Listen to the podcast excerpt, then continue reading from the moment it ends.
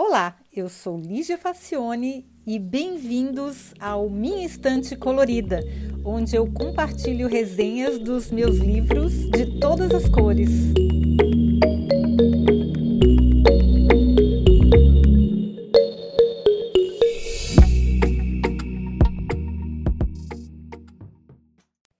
Olá!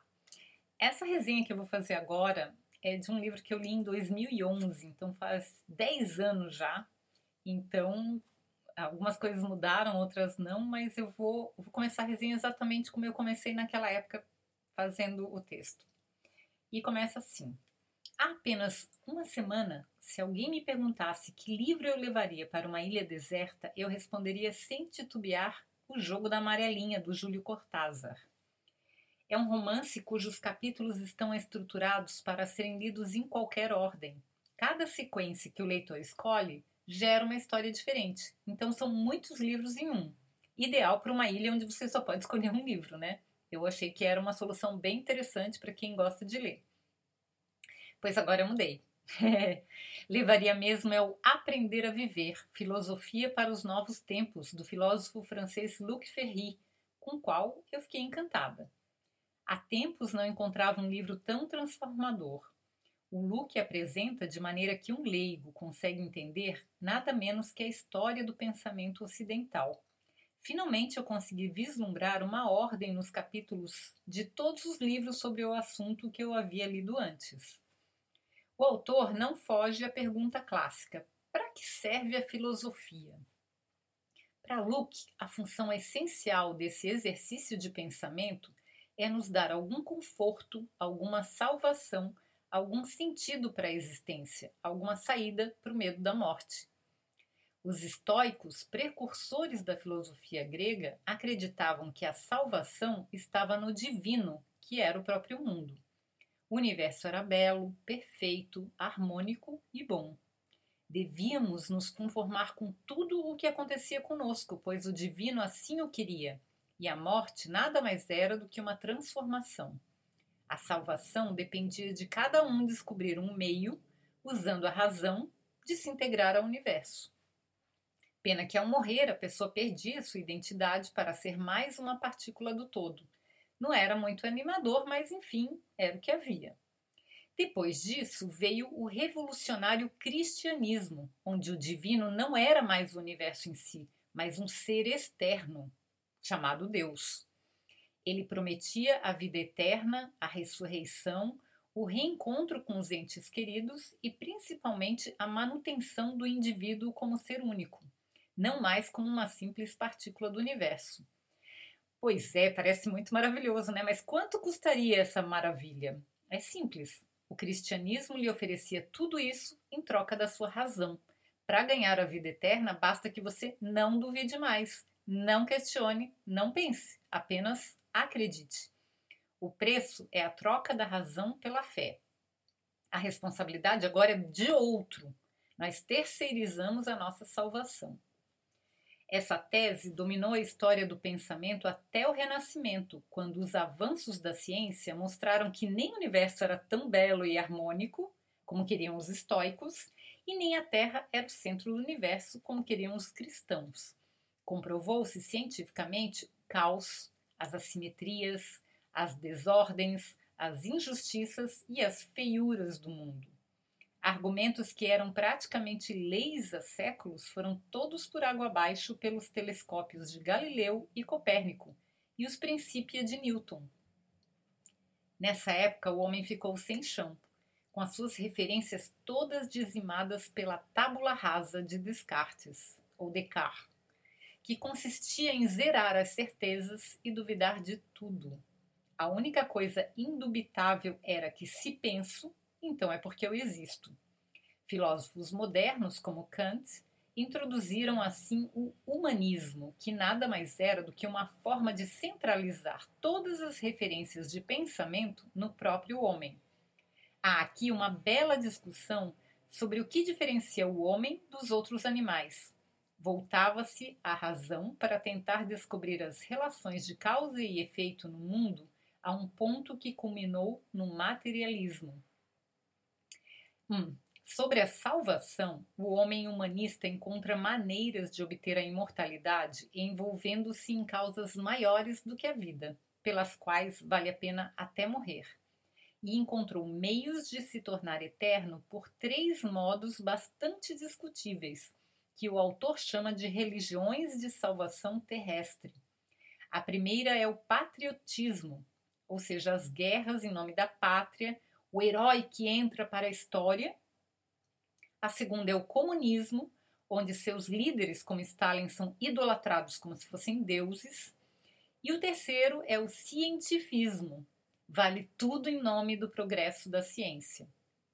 Na verdade, o que diferenciava os cristãos dos ateus era apenas o nome do Deus que cada um adorava. No fundo, eram todos crentes.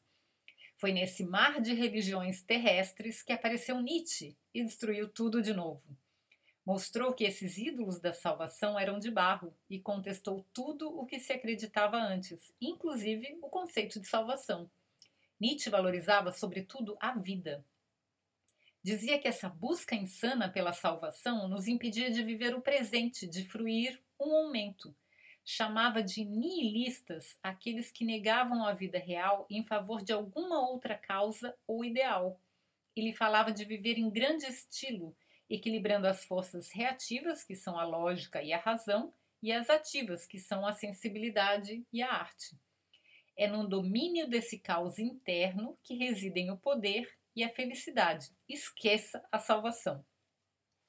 A filosofia pós-moderna, além de Nietzsche, tinha em Freud, Lacan e Marx a força desconstrutora dos ícones estabelecidos.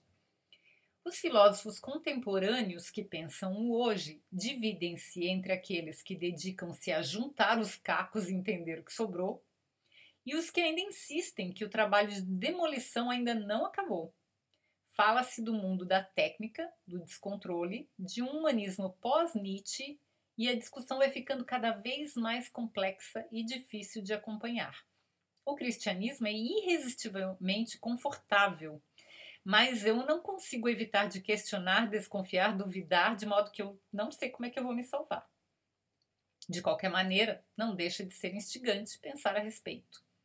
Mas o que é que o design, que é o título da coluna que eu fiz, o título da coluna que eu não li no começo, que se chama Salvação do Design, tem a ver com esse papo todo? Bom, é que lá pelas tantas o livro mostra os sofistas de um ponto de vista que eu nunca tinha pensado. No livro Design Desmodrômico, que é de minha autoria e que eu ainda não resenhei aqui, aliás, eu não resenhei nenhum livro meu aqui, eu tenho que fazer uma sessão só para isso.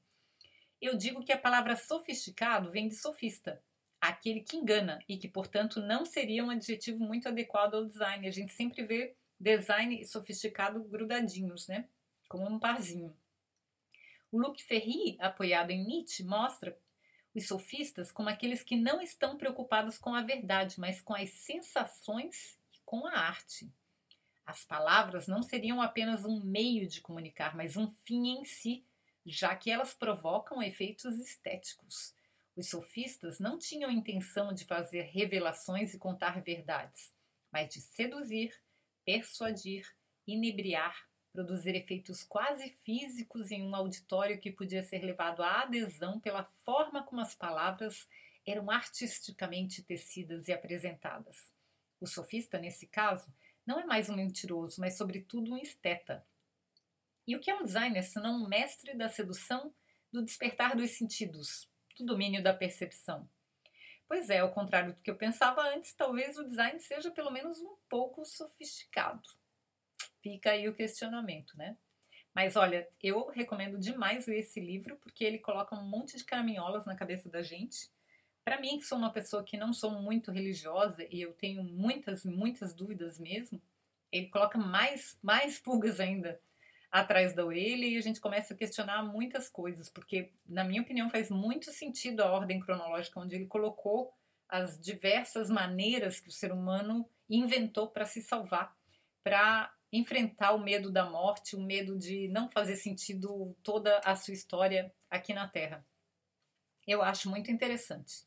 O, o Yuval Harari ele tem outras, é, outras teorias que eu também acho muito interessantes e me identifico muito sobre a capacidade do ser humano de contar histórias para que ele consiga trabalhar de maneira colaborativa. Para que vários seres humanos trabalhem juntos, é preciso criar histórias, é preciso criar narrativas, e assim surgiram não só as religiões, mas todo o sistema que a gente vive hoje, dos países, das nações, do dinheiro, do banco, da economia, das empresas, enfim, tudo são narrativas, são ficções em que a gente se apoia para é, organizar a maneira como a gente colabora em grupo, um grupo tão grande como é a população do, do planeta hoje, né? Mas é, é uma, um papo ótimo que eu me interesso muito, eu acho bem interessante essa, essas teorias. E espero que vocês tenham gostado e recomendo demais a leitura desse livro e a gente pode conversar mais a respeito depois, se vocês quiserem. Tá bom, gente? Eu espero que vocês tenham gostado e até o próximo episódio. Sempre lembrando que vocês podem comentar, fazer é, sugestões e comprar o livro no site minhaestantecolorida.com. Tá bom, gente? Então, tchau!